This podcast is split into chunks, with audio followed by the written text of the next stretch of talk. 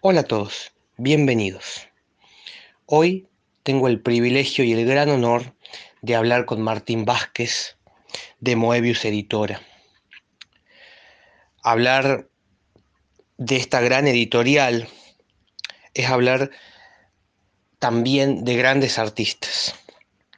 Pero vamos a centrarnos en el inicio y principalmente en el que para mí es el manga argentino más increíble de la historia. Y es el caso del manga Don Quijote. Hablar de este manga es entrar en la que para mí es una de las historias y una de las leyendas más grandes del manga nacional, como lo es el caso del gran Sergio Coronel, leyenda viva. Su nombre es un mito, creador de la obra maestra Automatic Quilombo, para mí otro de los mangas más importantes de la historia. Y su figura, la figura de Coronel, a la vez es un misterio. Y en esto me encantaría preguntarte, Martín, y es el hecho de, y ya lo desarrollarás, cómo llega Coronel a la editorial, porque literalmente sobre Coronel no hay ningún dato en internet, no sabemos dónde nació, con quién estudió, y es uno de los dibujantes, uno de los artistas más impresionantes hasta de toda la historia internacional. Pero es increíble que no existan ni fotografías, ni entrevistas, y hasta el día de hoy nadie sepa qué fue de la vida de este artista. Literalmente hasta le pregunté al mismísimo Alejo Valdearena, y ni él, ni, ni, el gran Reggiani, Federico Reggiani, que fue el guionista de Don Quijote, saben que fue del paradero de, de Coronel. Así que esto también me encantaría saberlo. Si sabías un poco su historia a la hora de convocarlo a hacer el, el manga, cómo surge todo este concepto. Hay en todo este tema, en toda esta investigación que yo voy haciendo sobre la historia del manga argentino, muchas preguntas, porque hasta el día de hoy nunca hubo una investigación muy seria sobre toda la génesis.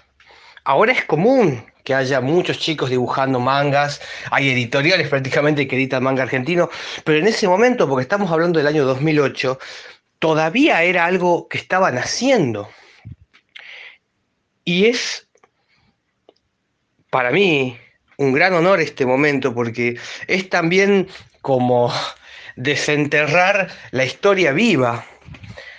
Porque cuando uno investiga sobre este manga, no hay muchos datos en internet, salvo el que aporta a la página de Moebius o algún, o algún que otro que ha hecho en algún blog.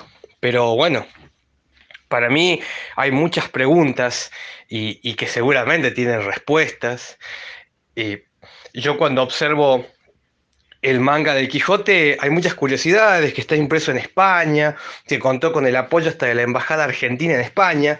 Así que, para comenzar esta charla, bienvenido Martín, todo tuyo y libertad absoluta porque es una historia tan rica que hay para mucho tiempo y mucho que contar.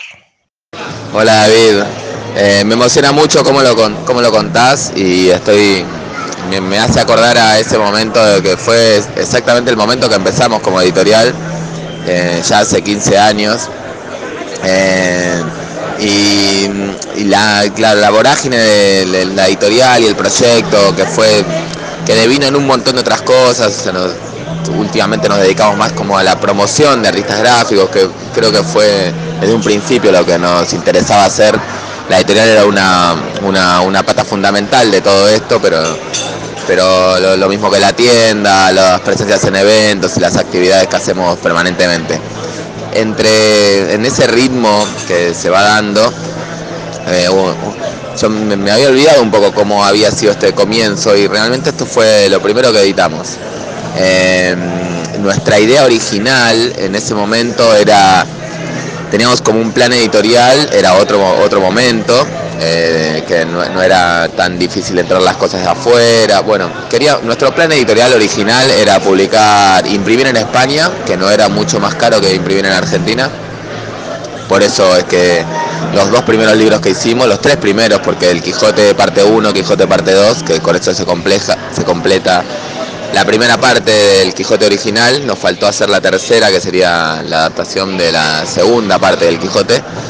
Eh, más Ábreme, que fue una antología de, cómic eh, LGBT, que también en el año 2008, en lo cual a la distancia y con lo que me haces acordar vos, es cierto que no, no había ni, muchos ejemplos de mangas eh, publicados en Argentina, ni en historieta ni tampoco mucho menos de cómic LGBT, si bien con, todos los errores que tuvo el libro, pero, pero fue un inicio y también hacíamos una revista en ese todo ese tiempo, hicimos 10 números de una revista de distribución gratuita que era de promoción de artistas mujeres que se llamaba Chiquis Mickey.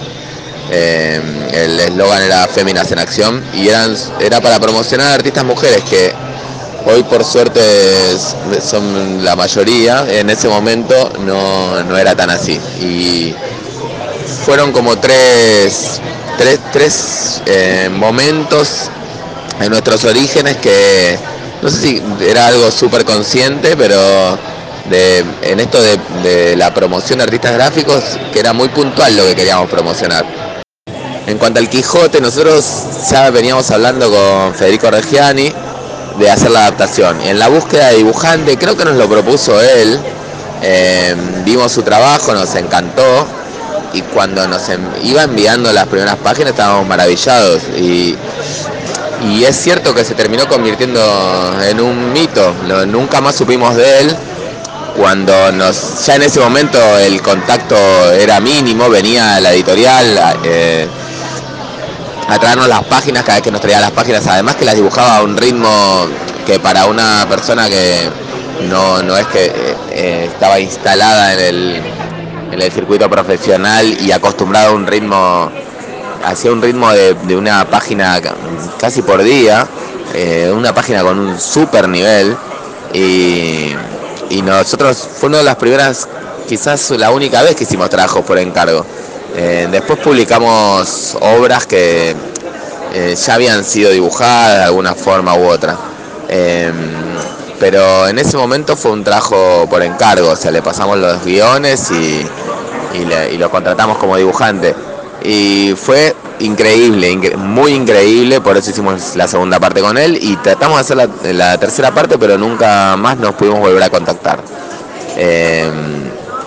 No sabemos cómo ubicarlo, las veces que lo intentamos no lo encontramos y sería maravilloso volver a verlo y, recordar estos momentos y seguir haciendo cosas porque con el, con el nivel que tenía en ese momento no me quiero imaginar lo, que puede llegar a estar dibujando ahora.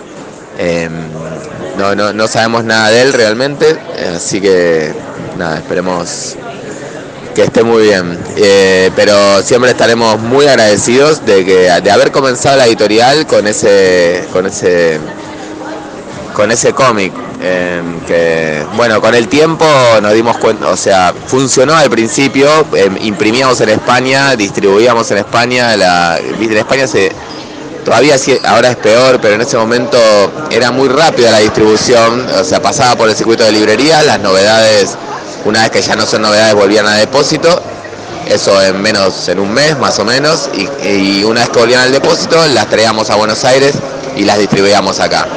Y algo que sonaba muy bien, después con el tiempo pasó a ser prácticamente imposible.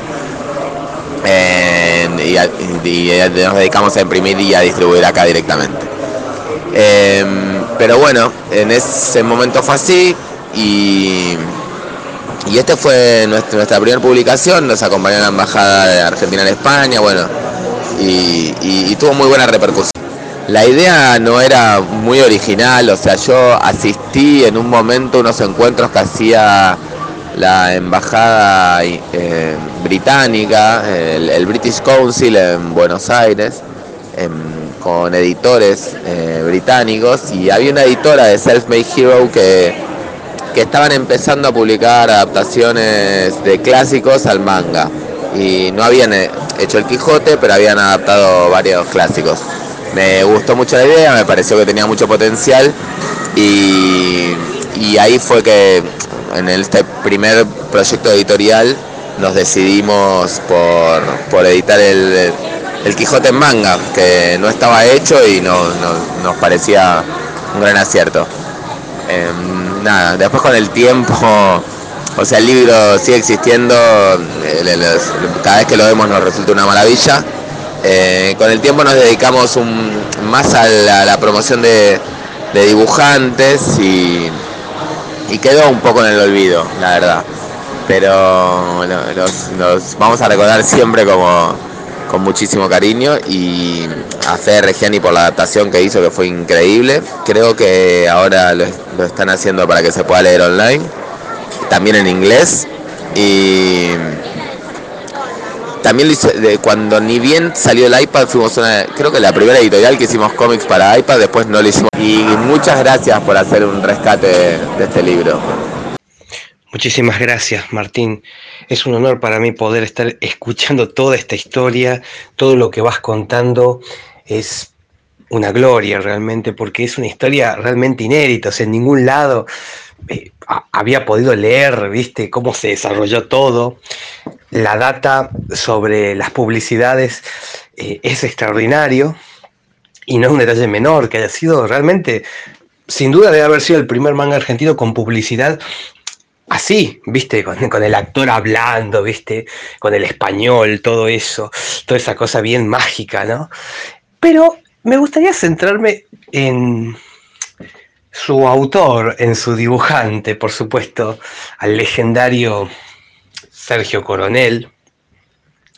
Y es una pregunta que siempre me rodeó por mi cabeza, y es que no existen fotografías de Coronel, o sea, la única forma de imaginarnos cómo era Coronel es en, en, el autodibujo que él se hizo, ese es un autorretrato en la última hoja de Automatic Quilombo, para mí la obra maestra, otra de las grandes obras maestras del manga argentino, pero eh, me llama mucho la atención cómo era realmente, porque obviamente no deja de ser un, un autorretrato en forma de caricatura, ¿no?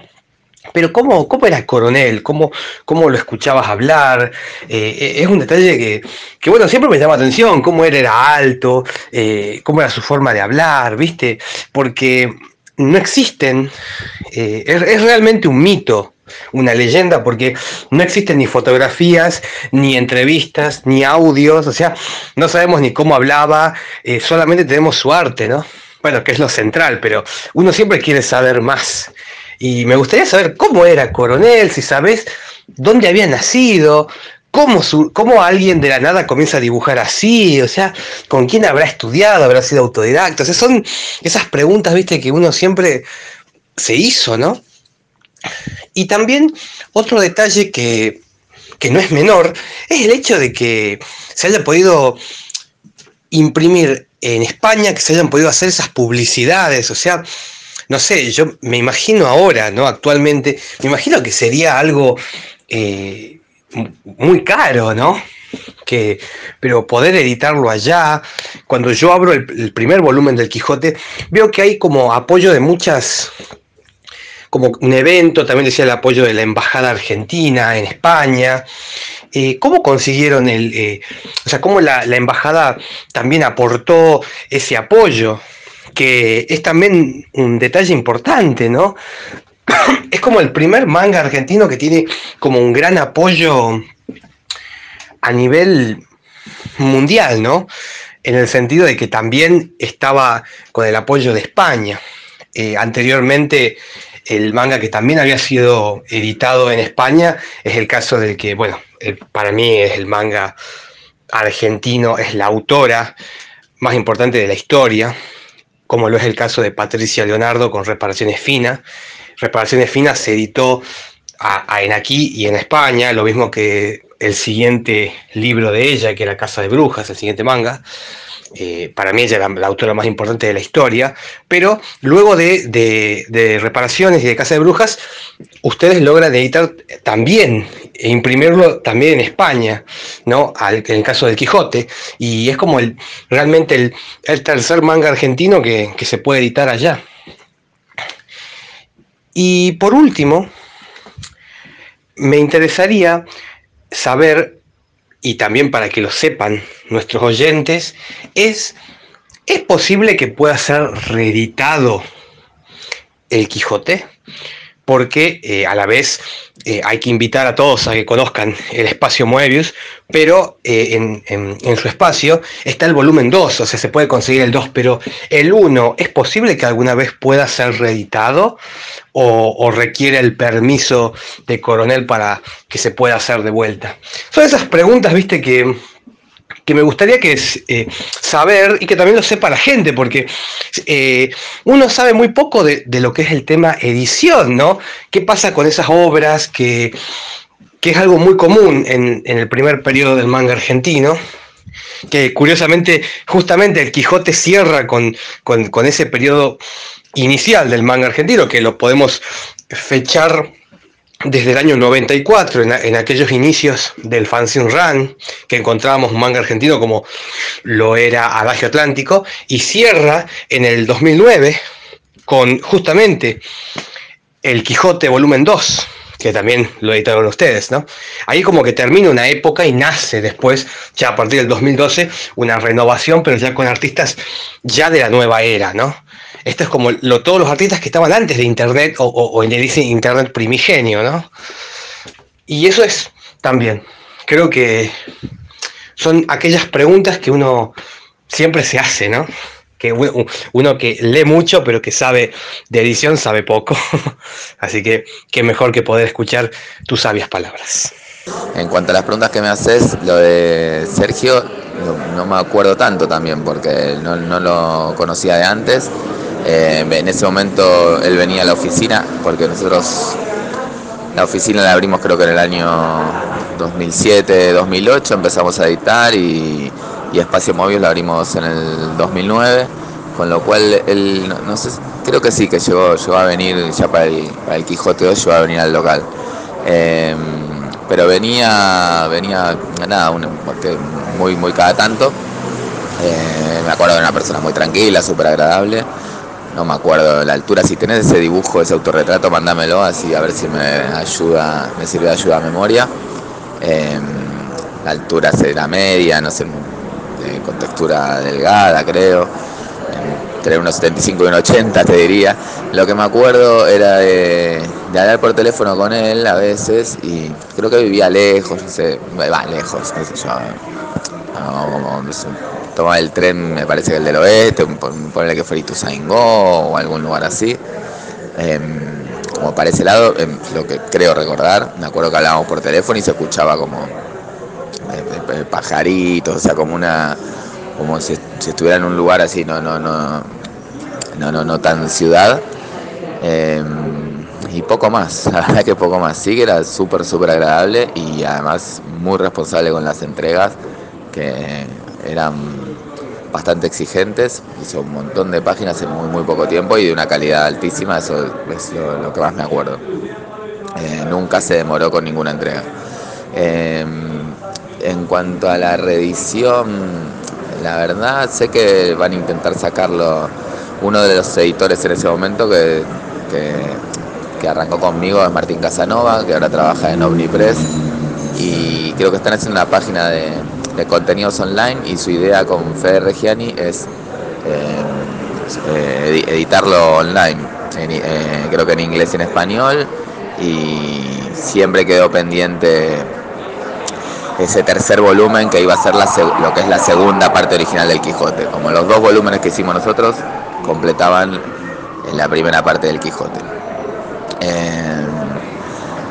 En cuanto a los derechos, calculo que habría que revisar los contratos, como que hayan sido en ese momento, que no creo que los tengamos a mano. Em, pero si, si uno pudiera hablar con Sergio sería lo, más correcto, obviamente. Me acuerdo que nosotros en ese momento lo contratamos para dibujarlo. O sea, fue, fue un encargo que que le, pagamos. Eh, así que, bueno, calculo que sí se, se, podría volver a sacar, pero, pero siempre, nada, habría que revisar los contratos y, y, y, ojalá charlar con él más allá de sacarlo, ¿no? Sería un placer volver a verlo. Em, bueno, lo del apoyo institucional, sí, en ese momento nos movimos mucho con ese libro, lo llevamos a todos los lugares que creíamos que podía ser interés. Eh, hicimos muchos contactos en ferias en España con, bibliotecas de España que estaban interesadas y después nos fuimos desviando con otros temas, como nos pasó siempre, nosotros fuimos muy inquietos con todas las actividades, títulos eh, locales, así, hicimos tantas cosas que que muchas cosas que tenían a lo mejor mucho potencial eh, se perdieron y quedaron en el camino, como es el caso del Quijote Manga. Porque habíamos tenido mucho interés de las bibliotecas en España, del, todo el movimiento cervantino en Argentina también, hay un evento muy grande, ahora me acuerdo, creo que es en Lobos. lo que me decís de esto de imprimir en España, no, no, no era una locura en ese momento, porque a nivel costos, eh, lo que recuerdo es que era muy similar al, a imprimir acá, quizás era más nos resultaba más económico imprimir en España. Eh, en esa ecuación, con las condiciones de ese momento, que después traer los libros allá para acá era muy sencillo, eh, a nosotros nos, nos super cerraba eso, porque ese tema de, que en España eh, se distribuía muy rápido, en un mes, un mes y medio te venían las devoluciones y, cuando dejaba de ser novedad ya los libros pasaban a un depósito, entonces hacíamos como una primera venta grande, rápida en España y el resto de los libros nos dejamos un pequeño stock allá y el resto lo traíamos para Argentina. Que ya la distribución tiene un circuito más lento, más quedan las librerías más tiempo. Eh, y además estando nosotros de base en Argentina, lo movíamos más en ferias sobre todo Feria del Libro, bueno, de todas las, ferias eh, del momento. Eh, y allá nos quedamos un pequeño stock para cuando íbamos a las ferias en España, que íbamos dos o tres veces al año. Bueno, eso lo, seguimos haciendo, ahora lo focalizamos más en Angulem, que con el tiempo fue la feria que más, más nos rindió ir a nivel contactos y, experiencia. Pero siempre fuimos a muchas ferias eh, internacionales y, y eso lo seguimos manteniendo y en parte esa costumbre arrancó en ese momento gracias a, a, esta estrategia editorial que en el momento sonaba muy bien, después se empezó a complicar, sobre todo por el tema de, traer los libros de un lado para el otro. Em, y bueno, y de no tener una presencia, de estar todo el tiempo en España. Pero bueno, eso como íbamos cada tanto, teníamos la distribución aceitada, la distribuidora que sigue existiendo actualmente. Increíble poder escucharte, Martín. Un privilegio realmente saber toda la historia, ¿no? Y que por tanto tiempo fue medio una historia casi inédita, ¿no? Porque no, se sabía tanto, tanto de cómo se fue desarrollando todo lo del Quijote. Y es increíble. Y ahora también como cierre, me interesaría, bueno, saber una reflexión final tuya de cómo ves haber estado en toda esa experiencia ¿no? inicial con Moebius. Y a la vez también me gustaría que a todas las personas que estén escuchando les puedas contar eh, todas las actividades nuevas que tiene justamente el espacio Moebius y, y todo lo que ahí se desarrolla porque básicamente después del manga del Quijote hubo muchos títulos más y, todo se fue como reformulando, así que eso sería muy interesante saber y eh, dónde las personas te pueden escribir, digamos, cómo pueden saber dónde queda el espacio y todo lo demás, porque eh, fui muchas veces al espacio, así que realmente hay lugares increíbles, las charlas, las muestras que se dan en Moebius, así que por favor, contanos todo lo, que se viene, ¿no? Bueno, Moebius, en estos 15 años fue. No, no cambiamos el objetivo nunca, pero sí cambiamos mucho la figura y el tipo de actividades que, hicimos y que hacemos actualmente. Eh, en un origen fue más solo editorial. en un momento vimos que nos iba muy bien en los eventos de diseño, eh, como Trimarchi o, o como ferias, en vez, no tanto de historieta, pero sí de diseño gráfico. Entonces muchos de los primeros libros tuvieron que ver con eso. Lucas Varela, que es diseñador gráfico. Eh, hicimos un libro con DGPH, que también era un grupo que en ese momento el vinil toy estaba eh, creciendo mucho y ellos y Patricio Oliver eran tipo los exponentes más importantes de Argentina en ese, en ese rubro, que trabajaban con Kit Robot y con empresas de Asia muy importantes. Entonces varios de los libros que sacamos al principio tenían que ver con eso y nos iba muy bien en ese tipo de eventos. Después, en base a eso, a gente que conocimos en los eventos de más de diseño gráfico, abrimos la tienda Espacio Moebius, que siempre la idea fue sumar nuevos públicos. el objetivo principal, promocionar artistas gráficos, sobre todo eh, dibujantes de, de historieta. Y en base a ese objetivo principal fue que tratamos de de siempre abrirnos a nuevos públicos. Entonces, en un principio fue el público de diseño gráfico, que lo seguimos haciendo, sacamos libros del doctor Derecho, o sea, seguimos participando en eventos así. Em, después fue mucho también con, la música, em, hemos hecho muestras de, Daniel Johnston, charlas con Chuck D, em, no sé, con muchos músicos como para ir sumándonos con literatura, con moda, hemos hecho cosas también.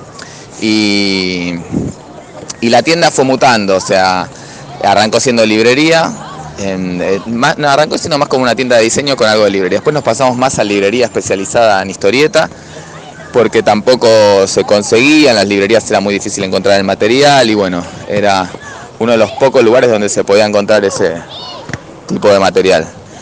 Em, justo devolví una pelota de primera, estoy en, una plaza.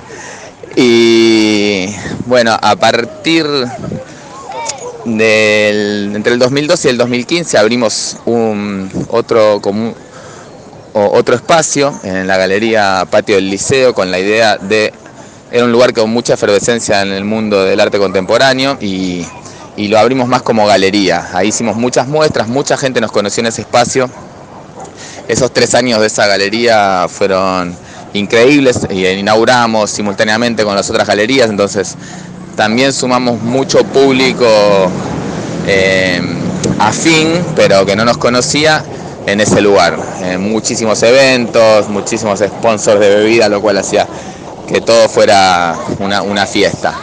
Eh, después pasó ese momento, hoy sigue siendo un lugar muy lindo, pero perdió un poco esa efervescencia. Em, y, siempre mantuvimos el espacio de Almagro, que fue, como te digo, fue mutando mucho, después dejó de ser librería em, y dejó de ser incluso un espacio abierto al público eh, en horario comercial. O sea, ya de hace unos 4 o 5 años abrimos solamente los viernes, los días de evento, que son generalmente hacemos presentaciones, charlas, muestras shows, de todo lo que tenga que ver con el arte gráfico, pero, pero eso, tratando de relacionarlo con, otros, con otros públicos.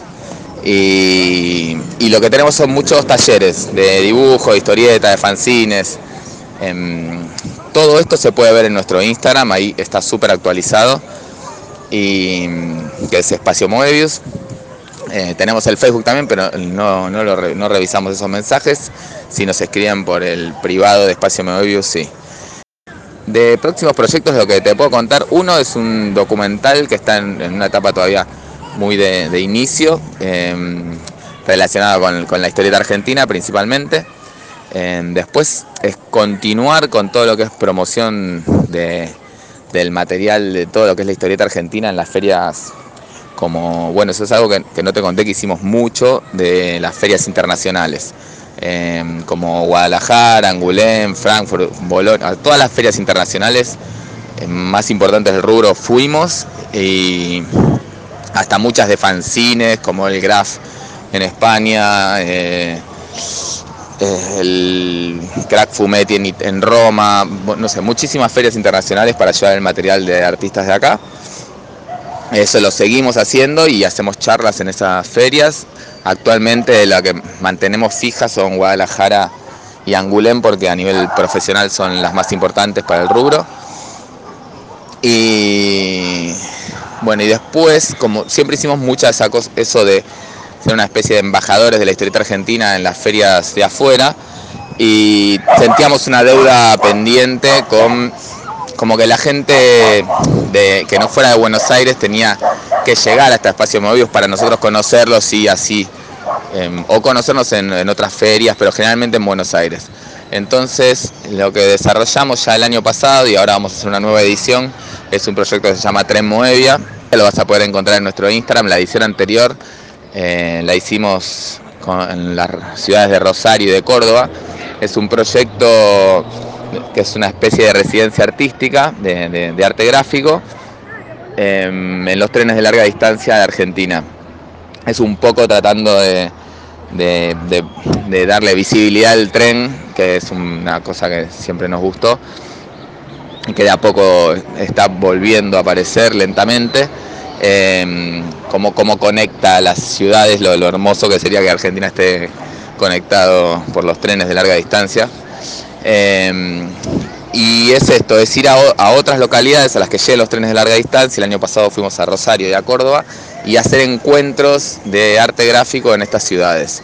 Em, también viajan editores, o sea, es ir a conocer eh, eh, gente de otras localidades para después hacer muestras, mostrárselo a editoriales de acá.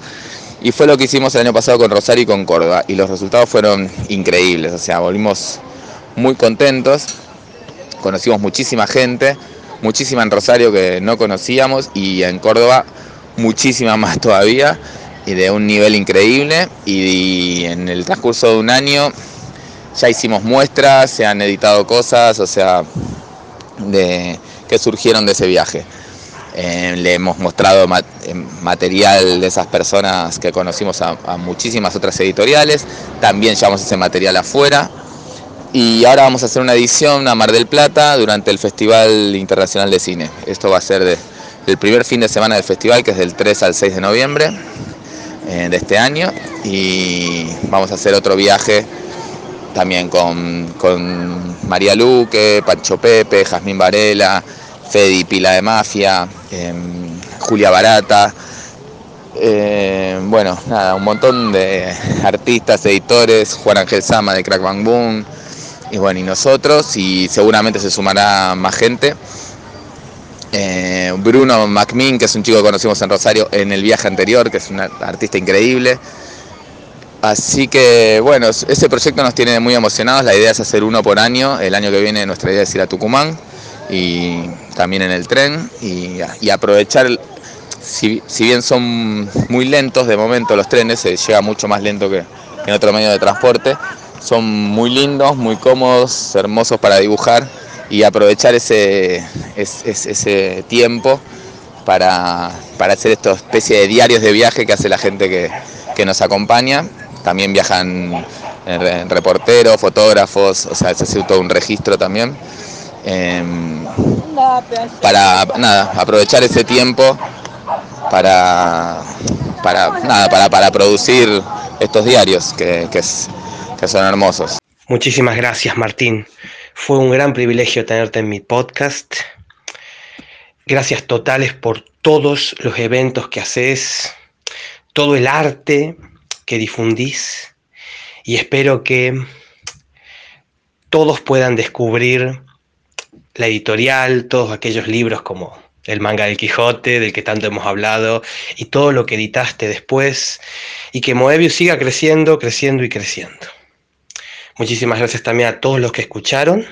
Yo soy David el saxofonista. Pueden encontrarme de esta manera en todas las redes sociales y este podcast lo pueden escuchar en Spotify y en Apple Music como Vivo Podcast. Muchísimas gracias. Adiós.